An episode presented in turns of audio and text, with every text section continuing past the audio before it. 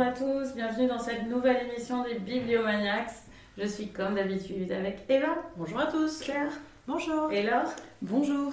Pour parler d'un livre de science-fiction cette semaine, c'est pas très souvent, euh, mais on avait envie de vous parler d'un livre dont on avait pas mal entendu parler, qui a eu le prix Hugo, euh, je sais plus quelle année, mais très récemment, euh, qui s'appelle L'espace d'un an de Becky Chambers. Il est au livre de poche, dans une traduction de Marie Surgé, et c'est Eva qui va nous le résumer. Exactement. Donc l'espace d'un an, euh, en fait c'est le premier tome d'une série qui s'appelle Les Voyageurs. Mm. Euh, à date, euh, il y a quatre tomes qui ont été écrits en anglais, trois qui ont été publiés en français. Je ne sais pas si on aura d'autres, mais c'est quand même important de le souligner par rapport au contenu de ce, de ce premier tome. Et donc, euh, bah, c'est ce qu'on appelle en science-fiction du space opéra, puisque ça se, ça se passe euh, dans un vaisseau spatial, euh, qui est un vaisseau un peu particulier. Hein. c'est ce qu'on appelle un tunnelier. Donc, c'est un vaisseau qui est censé creuser un tunnel, qui creuse un tunnel en fait dans la galaxie. puisque dans l'univers en fait qui nous est raconté par Becky Chambers, il y a une union galactique, euh, c'est-à-dire que les humains euh, ont fait union avec d'autres espèces, euh, des espèces qui sont très différentes en fait dans l'espace, il y en a cinq ou six. ils ont fait une union ensemble et donc là ils vont creuser un tunnel vers une autre planète où il y a une autre espèce en fait qui voudrait rejoindre l'union galactique. Donc on va suivre en fait euh, bah, ce vaisseau avec les personnes euh, qui, euh, qui, travaillent dedans. Donc on a notamment le capitaine, on a le médecin cuistot, on a une intelligence artificielle parce qu'il y a les intels qui sont ce qu'on appelle les êtres intelligents qui peuvent être de plusieurs espèces et il y a aussi les intelligences artificielles donc il y en a une qui est assez particulière en fait dans le vaisseau. Et le personnage principal, euh, donc c'est euh, Rebecca, son prénom Non, Rosemary. Oui, ah, c'est oh là là, ça y est, je, recommence. je, je, commence à délirer sur le nom des personnes. Donc c'est Rosemary, euh, le personnage principal, en tout cas celui qu'on va suivre de manière un petit peu, un petit peu plus fine. Donc Rosemary, c'est une humaine. Euh, qui rejoint l'équipage euh, en tant que greffière, donc c'est une sorte de responsable administrative. Donc elle arrive en fait euh, dans ce vaisseau avec tout plein de relations, plein d'espèces qu'elle ne connaît pas forcément. donc elle va découvrir un petit peu les spécificités, les spécificités de chacun, donc les spécificités physiques, les spécificités de langage. Et donc en fait, je vais pas dire qu'il y a une intrigue très forte en fait dans ce, dans ce premier tome, mais on y reviendra par la suite. C'est plutôt effectivement bah, le côté euh, interrelationnel euh, de suivre des gens euh, assez différents qui se retrouvent dans un espace clos pour faire une mission intergalactique. Très bien, merci Eva. Alors, qu'est-ce que tu en as pensé alors? Alors moi j'aime bien euh, la science-fiction en règle générale, mais c'est vrai que le genre du space opéra, euh, c'est vraiment pas euh, ce vers quoi je vais spontanément. Enfin, Star Trek me gonfle au plus haut point. mais là j'ai plutôt été agréablement surprise. Enfin, c'est un roman dans lequel je me, suis sentie plutôt, plutôt bien, dans lequel je me suis installée comme dans un film en fait, voilà, très tranquillement. Euh, il y a tout un tas d'espèces, de personnages. Enfin, c'est clairement, euh, si vous aimez la finesse psychologique, je suis pas sûre que c'est un roman pour vous parce que c'est, je pense que Becky Chambers, c'est une autrice. Elle est, elle est surtout intéressée par le fait de construire un univers. Voilà. Donc là, elle construit sa galaxie. Elle le fait d'autant plus que, comme tu l'as très bien précisé, c'est le début d'une série. Donc, il y a quelques passages où moi j'étais là, ça me semble un petit peu gratuit par rapport à l'intrigue principale il y a plein d'épisodes où il se. Enfin, d'épisodes, voilà, je dis épisodes parce que j'ai vraiment l'impression dans une série. Il y a plein de, de, moments où il se pose sur des planètes, on rencontre des personnages, on est là. Ok, d'accord, ça n'a pas grand chose à voir avec la choucroute, mais je pense que c'est parce qu'elle est en train de construire son monde et que donc elle a besoin de tout ça. Donc moi je l'ai accepté en me disant voilà, là je découvre un truc, j'en entendrai peut-être plus reparler après, mais mais c'est pas grave. Et donc elle pose, euh, elle tout son univers avec tout cet enjeu de, voilà, de comment est-ce que toutes ces espèces extrêmement différentes, avec des, cultures et des mœurs euh, euh, sociales, familiales différentes, peuvent cohabiter ensemble. Et j'ai trouvé qu'elle faisait un, pour moi, c'est pas forcément d'une qualité euh, littéraire euh, remarquable, mais par contre, au niveau de la construction de l'univers, j'ai trouvé ça sympa. J'ai plutôt bien aimé les messages qu'il y avait derrière, au sens où Becky Chambers, elle a un truc avec les accouplements interespèces. euh, voilà, et, elle est plutôt, on va dire, on, sent que c'est, voilà, c'est plutôt qu'il y ait quelqu'un pour. Qui je pense qu'il y a une, forme de tolérance avec la différence, avec le fait que voilà, il faut, il faut s'accepter, il faut, il faut réussir à, cohabiter ensemble. Et tout ça envoie des messages, on va dire, euh, euh, plutôt euh, positifs, positifs, pardon. Moi qui n'avais pas lu ce genre depuis mon adolescence, pour une raison assez précise, c'est qu'avant c'était vraiment très peuplé par les hommes, ce genre du space opéra avec euh, des scènes de cul qui s'adressent évidemment à euh, des adolescents pleins de testostérone qui imaginent que toutes les nanas c'est des Barbies surgonflées. Euh, voilà. Donc là, heureusement, ce n'est pas ça. donc, moi j'ai trouvé ça plutôt. Enfin, j'ai été contente, on va dire, de lire un space opéra où clairement il y a une touche féminine qui s'introduit dedans avec une sensibilité de femme et qui donc fait partir dans des directions un, peu différentes. Par exemple, La Talente, qui est la maison d'édition d'origine, publie aussi Pierre Bordage, qui est un grand nom de la science-fiction. Moi, j'avoue que j'ai beaucoup de mal parce que, en tant que femme, je me sens assez repoussée. Euh, voilà. Donc voilà, euh, je, suis très décousue. Mais ce que je crois que ce que je veux dire, c'est que euh, pour moi, c'était une lecture agréable. J'étais bien dedans, je me suis bien installée, j'ai passé un moment très plaisant. Je suis pas sûre que ça m'ait enthousiasmé au point où je me, où je lise toute la série, voilà, en, toute honnêteté. Mais euh, c'est quand même une bonne question à se poser quand tu as lu un premier tome, de dire est-ce que je continue ou pas avec les C'est une série très particulière hein, parce que c'est pas une série qui se suit chronologiquement.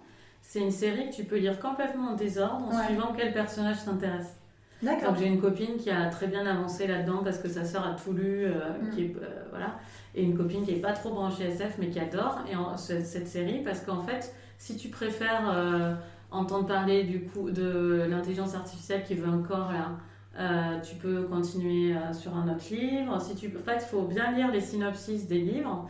Et vous pouvez très bien lire que deux de la série, si c'est ces deux-là qui vous intéressent. Euh, c'est pas chronologique en fait. D'accord, bah moi il y a un ou deux personnages où je vais peut-être euh, où je vais peut-être lire parce que j'ai bien aimé le docteur Miam par exemple, même si son nom est ridicule, mais j'ai bien aimé ce personnage. Euh, donc voilà, donc il y, a des choses. voilà, donc, donc, moi mon avis est plutôt vraiment positif quand même si vous êtes complètement allergique au, genre du space opéra, enfin n'y allez pas quoi. Enfin si par exemple vous regardez Star Wars, vous détestez, je pense que c'est pas, c'est, même pas la peine de. Moi j'aime pas du tout Star Wars. Hein. Ah bon Ah c'est marrant. Mm. Euh, mais euh, moi j'aime beaucoup Star Wars. voilà. Bon, peut-être que donc ce que j'ai dit n'a aucune valeur, mais, mais euh, non, non, mais franchement j'ai bien, j'ai bien aimé. Je trouve ça, ça renouvelle, ça renouvelle un peu ce, un peu ce genre-là il y a, des facilités, il y a des longueurs, il y a des trucs où j'étais là vraiment, enfin, parce que c'est possible d'écrire ça comme ça, mais l'univers se tient et globalement, moi j'ai eu un, bon plaisir de, lecture. Quoi. Euh, bah, je vais parler maintenant, mais ouais, donc, moi j'ai bien aimé, je l'avais pas du tout lu en le, en, le suggérant, mais j'en avais lu du bien de, voilà, de gens qui aiment des choses très différentes. C'est pour ça que je m'étais dit, tiens, pourquoi pas, parce que vu qu'on a quand même des auditeurs pas super branchés SF, ça me paraissait être un livre de SF qui était apprécié par, euh, par des gens de vraiment de différents euh, horizons littéraires. Euh, je, vraiment, j'ai trouvé que ça s'apparentait à une série, à une série télé avec beaucoup de dialogues. Mm. c'est plus un roman progressiste, en fait, par bien des aspects, comme tu l'as dit, qu'un roman. Enfin, moi, je l'associe pas du tout à Star Wars, dans le sens où même s'il y a quelques scènes d'action, euh, c'est quand même plutôt un roman de chambre. Enfin, je veux dire, les gens ne font que discuter de la nourriture et du sexe. Euh, pendant, euh, je dirais, un, ouais, la moitié du livre, c'est des considérations sur ce que je mange et sur ce que, ben, enfin, sur avec qui couchent les, gens. je cherchais le mot après. Mais voilà, pour, pour moi, c'est quand même vraiment un livre de, de potes comment dire mm. C'est un livre comme dans une série télé où on a un équipage qui s'entend bien, qui a des querelles et tout. C'est plus lié à ça. C'est The Office, on est d'accord. euh, je pensais, il y a, je crois qu'il y avait une série avant Firefly, là, qui avait duré une saison, je crois que il y a très très longtemps, j'ai regardé, j'avais une copine qui était fan de SF. Euh, voilà, bon, ça fait penser plutôt à une ambiance voilà, d'équipage spatial euh, qui discute, euh, plus qu'à un truc d'aventure. C'est pas un livre d'aventure pour moi, même s'il y a des aspects d'aventure qui, tiennent, la route, hein, je trouve. Franchement, moi, ça m'a intéressé, je l'ai lu avec grand plaisir. Je trouvais qu'il y a des dialogues un peu longs parfois. Euh, elle déroule quoi, mais bon, c'est aussi le propre. Une fois qu'on a bien les personnages en tête, ça passe bien. Donc, euh, ouais, moi, pour moi, c'est un vrai plaisir de lecture et je pense que je vais me pencher sur d'autres tomes, mais il faut que je regarde qui parce que je vais clairement pas tous les lire, mhm. j'ai trop de choses à lire. Mais, euh, mais c'est une belle découverte. Alors, vous êtes deux à vouloir parler, je vous vois. Ah, moi, je veux juste faire une micro-parenthèse. Star Wars, j'y pensais pas du tout par rapport ah. au côté action, et tu as raison de le dire. Mhm. Moi, c'est plutôt par le côté toutes les espèces et toutes les planètes différentes sur lesquelles on se pose. C'était dans ce sens-là euh, auquel je Puis au moment, il y a l'émission de Tunnelier aussi, tu sais, j'ai l'impression que c'était le vaisseau euh, de Yann Solo qui allait faire certaines choses, etc. Tu vois, pour, euh, par rapport à ça. C'est le rapprochement que je peux faire à Star Wars. mais t'as raison de le préciser parce qu'effectivement, je pensais pas du tout au versant action. Alors, euh, moi je vais intervenir parce que je pense que j'ai une lecture plus mitigée que vous. Alors, la SF, c'est la même chose. Je n'ai pas de space opéra, c'était mon premier. Euh, d'habitude, j'ai plus de la dystopie, donc j'étais contente d'essayer un nouveau genre parce que je suis toujours contente de découvrir de nouvelles choses. Euh, j'ai une lecture vraiment par à coup. C'est-à-dire que j'ai commencé, je sais pas, le premier chapitre, j'étais très contente. J'ai trouvé que le personnage de Rosemary était hyper intéressant parce que c'était une néophyte qui entrait dans un univers dont elle maîtrisait pas les codes. Et j'adore toujours quand on choisit ce point de vue-là parce que ça permet de que le lecteur se fasse prendre par la main et mm. découvre un univers, et ça j'aime bien. Puis en fait, après, je me suis ennuyée. C'est-à-dire qu'il y avait des moments où je me disais, mais les passages en italique avec des extraits de journaux, euh, j'étais perdue dans les espèces, j'étais un peu perdue au début dans l'équipage parce qu'il y avait trop d'interespèces justement, et en même temps je trouvais ça très intéressant qu'il y ait ce message de tolérance, cette réflexion sur un équipage très divers, mais, mais moi j'étais perdue, j'ai du mal vraiment à trouver mes repères.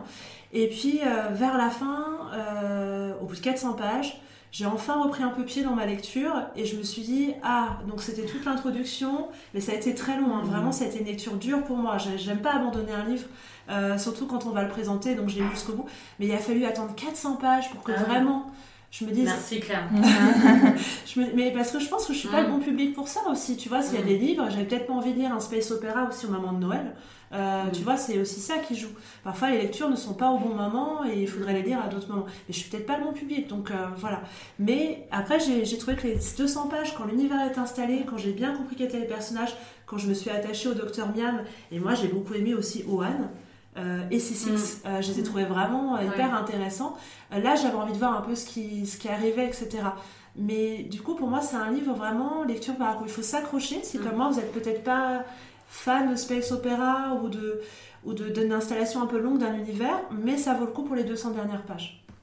Moi, je pense que c'est un bon space opéra pour ceux qui n'en lisent pas du tout. Enfin, parce que moi, je me considère pas du tout, du tout là-dedans et j'ai donc peut-être que tu n'es pas faite pour le space opéra. Ou peut-être qu'une installation un peu plus rapide aurait été, euh, tu sais, mon... Mais c'est un livre d'installation, ce que je dis, c'est tellement un livre de discussion, d'installation que c'est clair. Il faut pas s'attendre à un truc de méga aventure. Hein. Par contre, les dystopies, tu vois, parfois il y a une installation très longue, mais ça me... Ah oui, ça me... c'est plus proche de notre euh, monde, les dystopies mm. Là, il y a vraiment... Il faut accepter une terre, une terre vierge, quoi. On ne sait rien à part les séries qu'on a vues avec des vaisseaux et après elle, invente tout vraiment et tu vois je peux accepter une installation longue c'est peut-être dans la façon dont c'était traité celle-ci qui m'a pas parlé parce qu'en fantasy tu vois j'en lis un peu ou du mm. fantastique et, parfois il y a un univers très long à installer ça me dérange pas. Là celle-ci ça m'a pas parlé la façon dont elle installait voilà. dans, la dystopie je trouve il y a toujours un côté euh, quand même très euh, mise en garde ou critique de nos mm. sociétés regarder vers quoi on va euh, si on poursuit dans telle direction je trouve c'est tout de suite très en connexion avec nous. Alors que là euh, bon, jamais, euh, peu importe dans quelle direction on évolue, a priori, jamais on sera comme dans. Ou alors on ne le euh, connaîtra pas. Je serais surprise. a priori, on ne devrait pas le connaître, mm. cet univers. moi, ce que j'ai aimé dans, ce, dans ça, quand même, c'est que les humains sont une espèce parmi d'autres et qui sont saugrenus. Oui. Et c'est pas du tout ethnocentré. Enfin, c'est. C'est très intéressant de point de vue-là de placer l'humain comme une parmi d'autres, pas plus ancienne, pas plus respectable que les autres. Rosemary, c'est vraiment euh, elle a pas de, elle est notre guide en tant qu'humaine, mais elle a, aucun ascendant, elle n'a pas de prédominance, il n'y a pas du tout de colonialisme. D'ailleurs, c'est un grand mm. livre sur, euh, sur ce sujet. Il n'y a aucune notion comme ça. Hmm. Et il y a, juste pour dire, j'aime bien l'histoire des origines quand même de Rosemary. Il y a quand même un truc qui sous-tend euh, le texte qui est assez intéressant euh, hmm. sur, sur son père et tout. Et ouais, moi je trouve que quand même ça. Il y a un truc qui, qui m'a bien tenu. Mais Claire, écoute, merci beaucoup d'avoir persisté. Et on sait que tu liras pas les suivants, on ne se donnera pas de nouvelles là-dessus. a priori, non. alors, Eva, à toi. Euh, alors moi, je rejoins par certains aspects ce qu'a dit Claire. Euh, c'est-à-dire que euh, j'ai eu un peu de mal à rentrer dans ce livre. Et pour tout vous dire, moi je l'ai lu en deux fois. J'ai commencé le livre après Zephyr Alabama pendant que j'étais j'étais à Noël, pendant les, vacances de Noël. j'ai trouvé que ça mettait beaucoup de temps à se mettre en place et à décoller. Euh, et j'avais vraiment du mal à avancer en fait dans le livre. J'ai trouvé que c'était assez lent. En fait, il y, a deux choses moi qui m'ont un peu chiffonné. Euh, euh, tout du moins, on va dire dans la première moitié du livre c'est que euh, on arrive. Enfin, moi j'étais paumée. J'étais paumée au niveau des noms, j'étais paumée au niveau des personnages. Je ne savais pas exactement qui faisait quoi, était de quelle espèce. Enfin, il y avait une sorte de boubi-boulga ou peut-être un peu à l'image de Rosemary, mais j'avais vraiment beaucoup de mal en fait à déterminer les rôles de chacun, les relations qu'ils pouvaient avoir, les espèces, les langues, tout. Et je me suis dit, oula, la lecture va être très longue. Et je commençais vraiment en fait à m'enfoncer là-dedans et à lire sans aucun plaisir, à m'infliger un peu des pages. Je me suis dit, on va mettre de côté, on va lire d'autres choses et on reprendra après les vacances pour préparer l'émission et on verra bien ce qui se passe. Est-ce que je vais jusqu'au bout? Est-ce que je vais un petit peu en diagonale quand même? Voilà.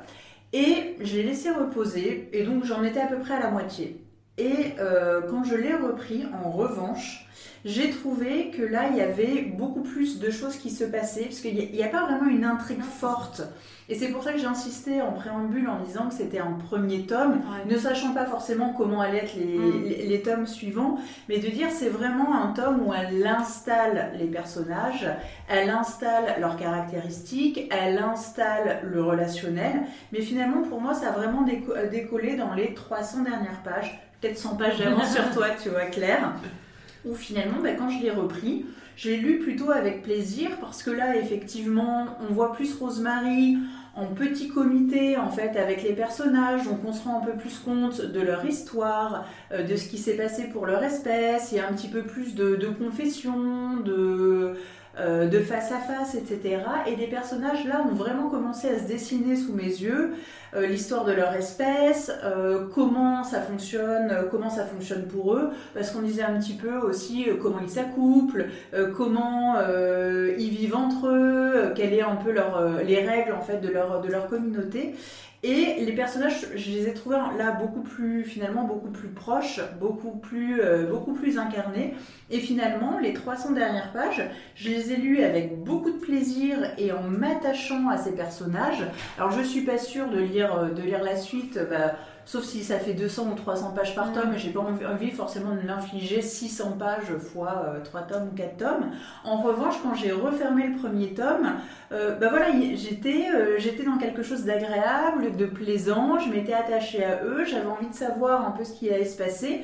Alors que franchement, quand j'ai commencé le livre, je me suis dit, mais quelle purge Donc finalement, c'est quand même une lecture mitigée parce que euh, jamais, si j'avais pas lu le livre pour euh, Bibliomaniacs, je me serais infligé 300 pages dans un dans un tunnel et petit, petit clin d'œil. Mais, mais voilà, en fait, j'ai persévéré pour Bibliomaniacs et finalement, bah, j'ai refermé le livre en étant contente de ma lecture et en me sentant bien dans cet univers. Si je l'avais pas lu pour Bibliomaniacs, j'aurais dit Attends, c'est bon, c'est quoi cette purge? J'en ai 300 qui m'attendent dans ma palle. Je pense que je l'aurais refermé et je ne l'aurais jamais repris. Donc voilà, attention aux gens qui sont pas forcément euh, friands, comme on le disait, de, euh, de tous ces personnages, de toutes ces. Euh, de toutes ces espèces différentes, etc. Il y a peut-être un petit temps d'adaptation en fait, et je pense que voilà, faut faire confiance. Euh, à l'autrice et il faut, euh, faut persévérer. En revanche, c'est vrai que euh, si je lis pas les prochains tomes, ça me ferait plaisir de voir une adaptation en série. Mhm.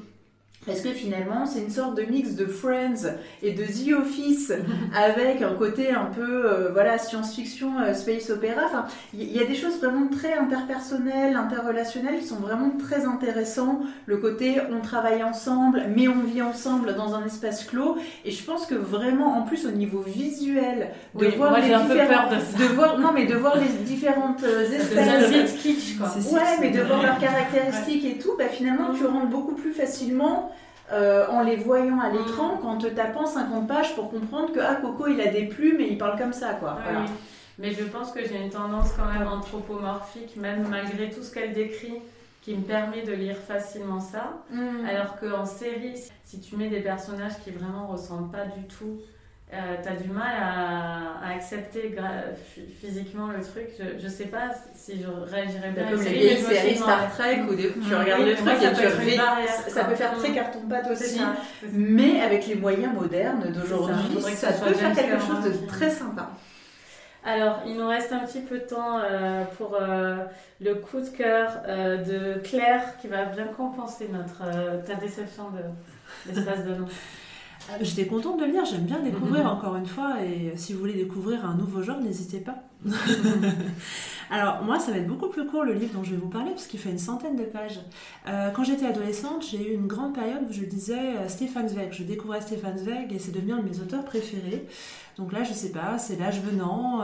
j'ai envie de renouer avec mes bonheurs de lecture adolescente. Donc Jane Austen, forcément. Mhm. et là, Stéphane Zweig, donc pendant les vacances de Noël, j'ai profité d'être chez ma mère et j'ai trouvé dans sa bibliothèque Lettre d'une inconnue que j'avais adoré et que j'ai eu envie de relire. Euh, Lettre d'une inconnue, c'est une euh, nouvelle qu'il a euh, publiée, ou un roman court en fait, puisque ça fait une centaine de pages, qu'il a publié en 1922. Alors, l'histoire, c'est un auteur à succès qui reçoit des masses de lettres et qui, parmi les lettres qu'il reçoit, reçoit la lettre Lettre d'une inconnue. Justement, c'est une femme qui lui écrit. Euh, qui lui explique qu'elle est dans une chambre un peu crépusculaire où il y a le cadavre de son jeune fils juste à côté, qu'elle-même, en fait, elle a, euh, elle atteint de la même fièvre que son fils, qu'elle sait qu'elle va mourir, que ses jours sont comptés, et qu'elle lui écrit cette lettre, qui sera sa dernière lettre et sa première aussi, où elle va lui raconter tout l'amour qu'elle a eu pour lui. Donc en fait, on va revenir sur euh, comment elle l'a rencontré quand elle était adolescente et qu'il est venu habiter son immeuble où elle vivait elle-même avec sa, sa mère. Euh, quand elle l'a vu, ça a été une forme de coup de foudre, une passion un peu... Euh, qui l'a occupé toute sa vie finalement, puisque toute sa vie, elle a essayé de le retrouver à chaque fois, et surtout toute sa vie, elle a espéré être reconnue par lui. Donc on sait déjà dès le début que s'il laissait l'être, elle est morte. Et d'ailleurs, c'est répété très souvent parce que c'est hyper intéressant. C'est une histoire enchâssée où il y a à la fois le passé qui va ressurgir grâce à elle. Et en même temps, il y a ces moments où elle est dans la chambre, où elle répète de façon euh, vraiment euh, lancinante Mon enfant est mort ce soir. Mon enfant est mort sans les traductions, ça revient tout le temps. Donc il y a le drame qui est là, et en même temps, c'est un texte qui est très beau parce que ça montre toutes les étapes de la passion et ça montre aussi tout le talent qu'a Stéphane Zweig pour saisir la psychologie de ses personnages. Il y a une sensibilité dans la façon de parler des femmes, dans ce que peut ressentir une femme, dans, dans ce qu'elle peut attendre en fait, qui est très très très forte et qui fait que ça, ça reste un de mes auteurs préférés. J'avais le sourire en relisant ce livre parce que je me rappelais pourquoi quand je l'avais découvert, ça m'avait autant frappé, autant ému et je retrouvais des émotions qui étaient à la fois celles de l'adolescence et en tant qui étaient des émotions de moi en tant que femme adulte avec le vécu qui était passé et je me dis si c'est un auteur qui arrive à parler autant à tous les âges de la vie, c'est vraiment un des plus grands auteurs que moi je connaisse en tout cas. Et euh, là, ce qui est bien quand on relit un livre aussi, c'est qu'on on le lit un peu différemment. Donc si vous ne le connaissez pas, c'est super. Si vous l'avez déjà lu plus il y a longtemps, n'hésitez pas à le relire. Il y a des scènes qui sont incroyables. Il y a cette scène où elle attend euh, toute une nuit parce qu'elle va déménager. Elle espère le revoir, lui faire ses adieux alors qu'il ne la connaît pas du tout. Elle attend derrière une porte d'un immeuble. Elle l'entend rentrer. Il est avec quelqu'un d'autre. Elle peut pas le mmh. faire. Il y a cette scène aussi où elle le revoit à l'opéra. Elle est dans la loge à côté. Il y a sa main sur la balustrade. Lui, il a sa main aussi sur la balustrade, et en fait, il y a tout le désir de sa main à elle de toucher la sienne. Et ça, c'est tellement bien décrit en peu de mots. Bref, c'est un gros, gros coup de cœur. Si vous ne connaissez pas cette nouvelle, découvrez-la. Et vous pouvez l'écouter aussi. Moi, je l'ai écouté euh, lui parler à Drucker, là, je viens de vérifier. C'était une très belle lecture euh, audio. Ah, et je me permets aussi de vous conseiller un film, parce que j'adore les vieux films. Alors, certes, ça vaut pas forcément l'écriture de Stéphane Zweig, mais il y a une adaptation qui a été faite par Max Ophuls avec Louis Jourdan et Jean Fontaine, qui date de 1948, et qui est assez intéressante, je trouve, parce que il y a un côté un peu vieux film, mais euh, bah, je crois que c'est la seule adaptation cinématographique qui existe vraiment, donc euh, ça peut valoir le coup si vous ne connaissez pas. C'est un super beau texte, c'est pas joyeux joyeux. Hein. Non, mais, mais c'est l'aurez deviné. Stéphane Pag, jamais, voilà. c'est jamais joyeux. Et on va en lire un bientôt d'ailleurs ensemble. Ouais. Bah super, qu'est-ce que vous êtes en train de lire alors? Tu lis quoi? Alors j'ai commencé 6 euh, jours de Ryan Gattis, mais je crois que je vais abandonner parce que la scène d'introduction était tellement violente que j'ai cru que j'allais faire une crise de panique dans le métro, donc je, je pense que c'est pas le moment. C'est un très bon livre. Ça, ça, a l'air génial parce que pour me faire cet effet-là au bout d'un premier chapitre, je me suis dit le mec maîtrise, mais il maîtrise peut-être un peu trop. Ouais, très, très bon Là, je me suis dit waouh. Ok. On en avait parlé dans l'émission. Oui, mais j'avais pas trop aimé, mais moi. Ah ouais, ah, moi j'avais adoré. Tellement violent, tellement violent. C'est. Euh, ok. Euh, Claire, tu lis quoi toi? Alors moi je lis, enfin je vais bientôt commencer Un profond sommeil de Tiffany euh, K. Ah Tyson. Donc je crois que vous avez parlé. Ouais, en avais parlé. Eva? Alors euh, moi je suis en train de lire 18.3, une année à la PJ de Pauline Guéna. qui raconte en fait un an à la police judiciaire de Versailles, de mémoire. Euh, et euh, d'ailleurs, pour ceux qui ont vu et aimé La Nuit du 12, La Nuit du 12, alors c'est pas une adaptation de ce livre, mais c'est une adaptation d'un fait divers qui est raconté dans ce livre. Voilà. D'accord. Ben, en tout cas, ça m'intéresse beaucoup, tu me dis. yes. Euh, moi, je lis Suzanne de Frédéric Pommier. Ouais. Ah, ouais. Voilà. Il était au Grand Prix d'électrice oui. quand on s'était ah, connu avec. D'accord. Bah, c'est peut-être pour ça que je l'avais vu passer alors. Possiblement dans ce contexte. Ouais. On vous souhaite de très bonnes lectures et à bientôt. Salut. Au revoir.